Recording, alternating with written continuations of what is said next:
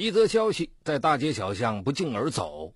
本市某知名职业技术学院的副院长、副教授季国峰，因违反组织纪律，严重损害人民教师形象，被校方开除党籍、开除公职。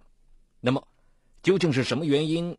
发生了什么？另一位学识渊博、教学有方的大学特聘副教授、副院长，在自己事业蒸蒸日上之时，遭到如此重创呢？事情还得从去年五月底一个星期天午后的那一场意外说起。敬请收听本期的拍案故事，《疯狂副院长》。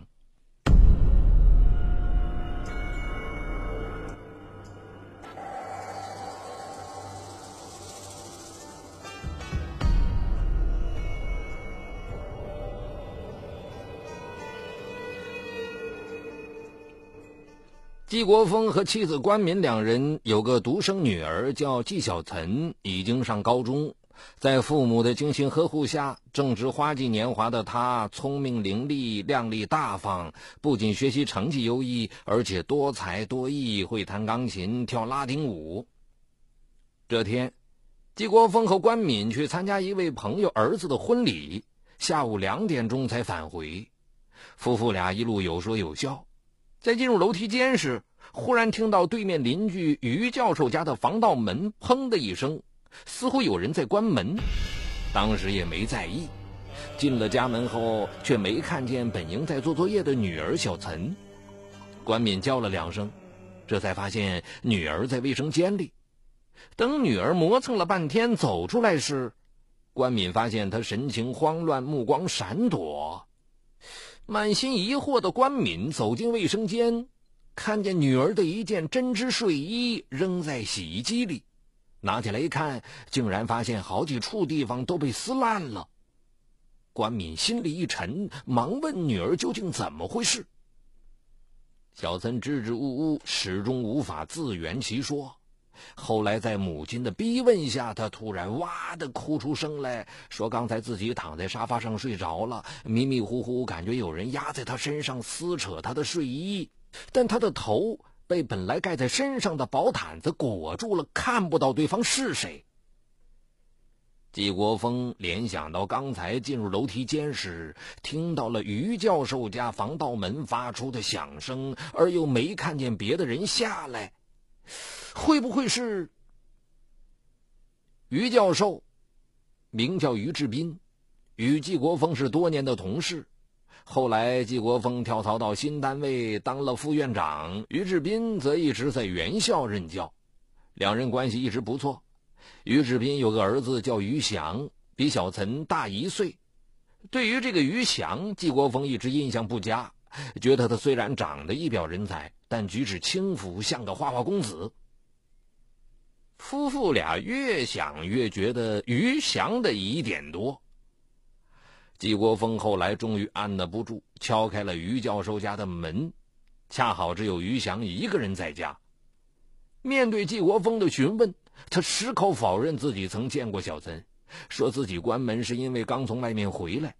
但季国峰觉得他辩解时神色慌乱、面红耳赤，分明是心虚的表现。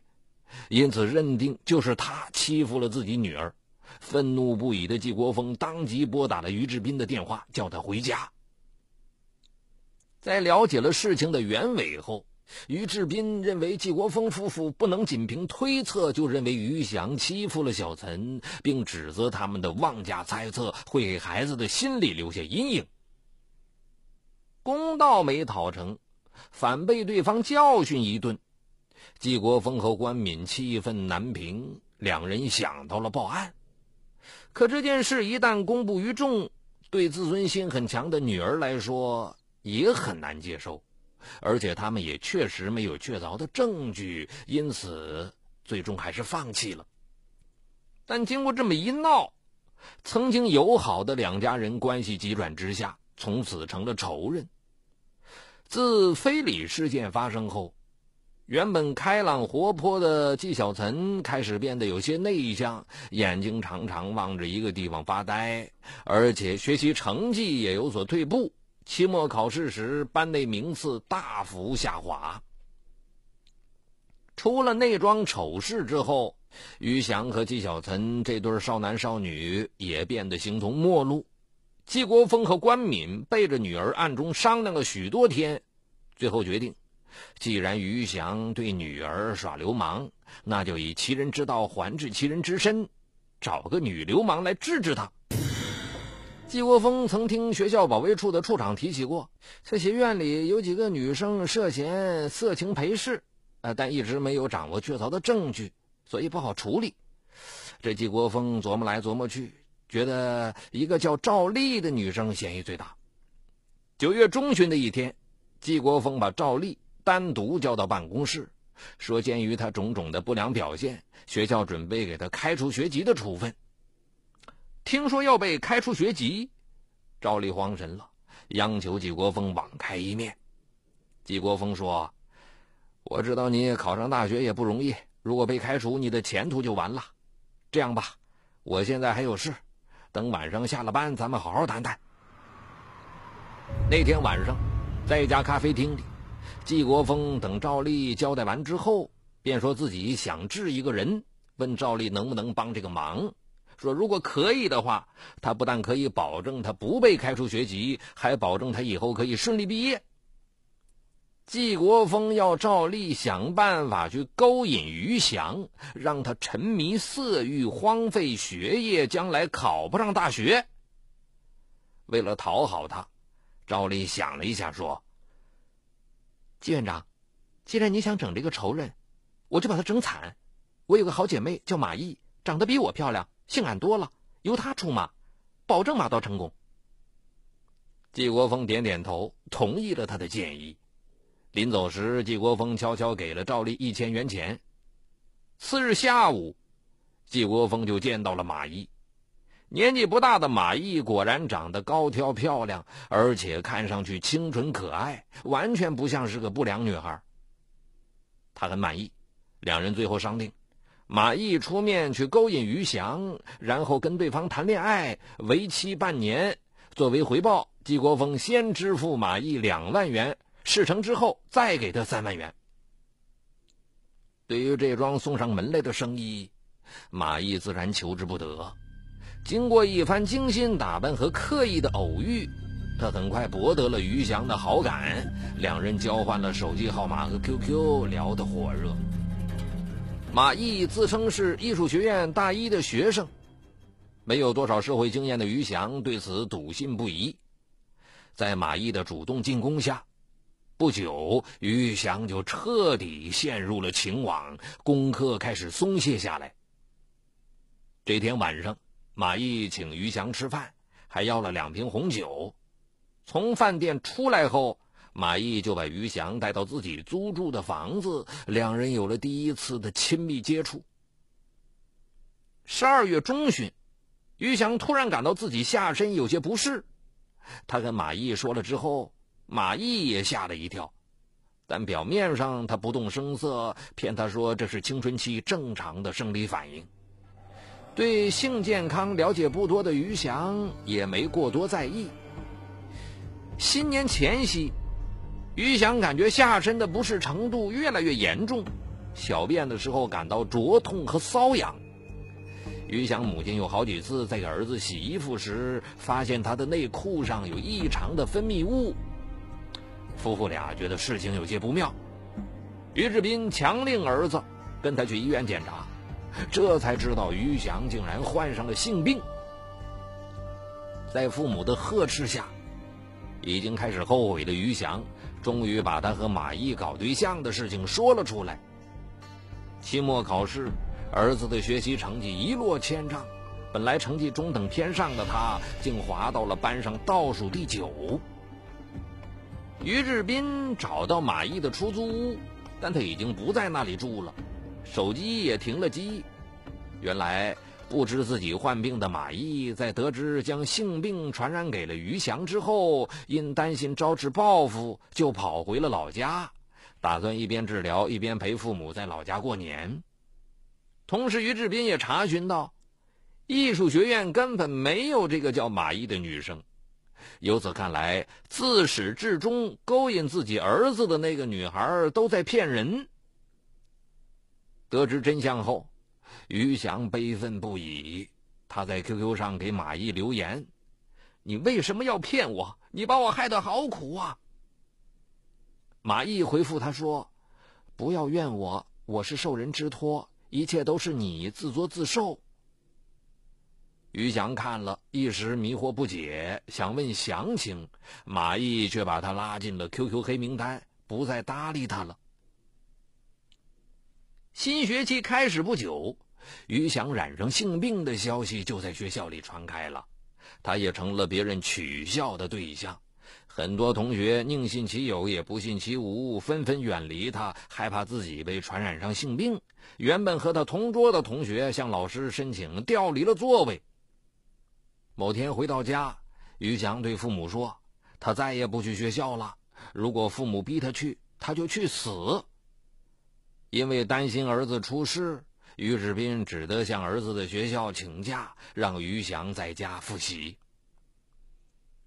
对于于翔遭遇的变故，季国峰和关敏夫妇都觉得非常解恨。在他们看来，作恶的人终于得到了应有的惩罚。然而一天晚上，于志斌夫妇却带着儿子怒气冲冲的上门兴师问罪来了。原来。在详细询问了儿子与马毅交往的前后经过之后，于志斌查出他和季国峰学校一个叫赵丽的女学生相熟，并根据种种线索推断出这个阴谋就是季国峰策划的。接着，于志斌专程找到了赵丽，威胁说要到公安局告他伙同三陪小姐故意传播性病给自己儿子。赵丽害怕他真的报案，就把季国峰要他找人陷害于翔的事说了出来。于志斌把他的话用手机录了下来。在确凿的证据面前，季国峰和关敏夫妇顿时傻了眼。季小岑听了，也深为自己父母的卑鄙龌龊行为感到气愤。他曾深深同情于翔的不幸遭遇。但万万没想到，幕后策划者竟然是自己的父母。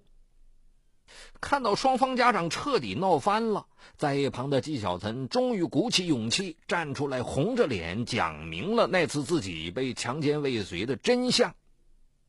原来，因为年纪相仿，又是邻居，纪晓岑和于翔一直互相都有好感，但小岑慑于父母的管教，从不敢越雷池半步。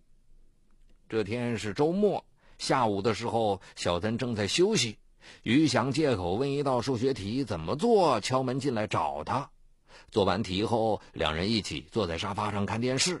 当时正好播的是一部韩国偶像剧，浪漫缠绵的情节勾起了这对少男少女的内心情愫。于翔目光火辣辣的看着只穿着睡衣的小岑，冲动难耐，不由自主的伸手搂住了她。同样有些意乱情迷的小岑迎合着对方的热吻，就在于翔打算和他进行下一步亲密的举动时，小岑突然清醒过来，极力挣扎，可于翔已经控制不住自己，强行把小岑压在身下，开始撕扯着他身上的衣服。正在这时，外面楼道里突然传来季国峰夫妇的说话声，于是于翔赶紧起身跑回对门自己家。后来，小岑因为怕被父母责骂，就谎称自己被坏人非礼。听完小岑的诉说，惊愕不已的于志斌夫妇当即叫来儿子，问他是不是这么回事。于翔低头承认了。虽然事情的起因在于于翔的冲动之举，可于志斌夫妇还是不能原谅季国峰和关敏对儿子的报复。他们表示可以不报案。最后，经过一番讨价还价，两家终于达成了一致，那就是季家赔偿于家十五万元，从此互不追究。季国峰夫妇本以为事情到此算是告一段落了，可让人没想到的是。惊弓之鸟似的赵丽，因害怕于志斌报案后自己被开除学籍，甚至受到法律追究，于是主动向校保卫处坦白了他曾参与色情陪侍和被季国峰要挟陷害于翔的事实。学校主要领导闻讯后深感震惊，马上找来季国峰询问。事实面前，季国峰无法抵赖，后来承认了自己因为猜疑花钱雇不良女孩勾引邻居儿子，并使之染上性病的事实。